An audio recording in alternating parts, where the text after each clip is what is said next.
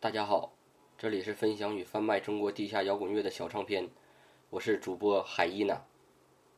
今天继续来介绍天津的极端金属。先来介绍一下祭月监视乐队，这是一支瑞典式撒旦高速黑金属乐队，二零零三年组成。二零零三年之前叫传导组织乐队。由于乐队名称和唱腔都比较特殊。刚一出现就引起轰动。当年乐队有个外号叫“月下爽”。组建当年发行了一张四首歌的小样，虽然是高速黑金属，但是录制的较为粗糙，听者对此褒贬不一。歌曲《紫雾满月》收录在商唱片的首张合集《死夜一》中，来听一下这首《紫雾满月》。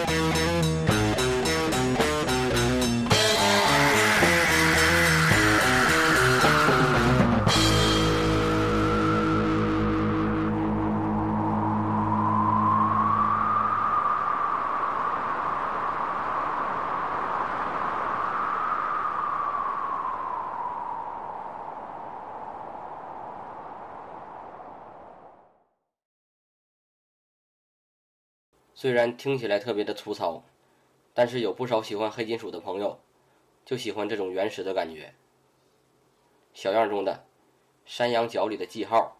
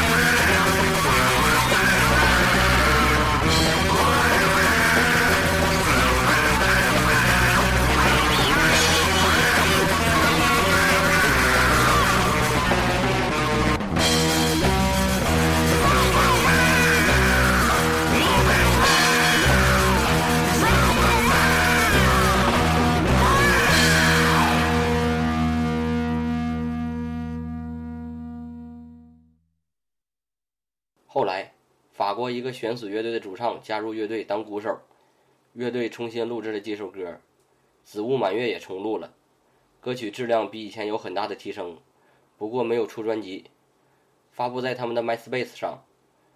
新版的同名歌曲《祭月金师》收录在商唱片的合集《死夜三》中。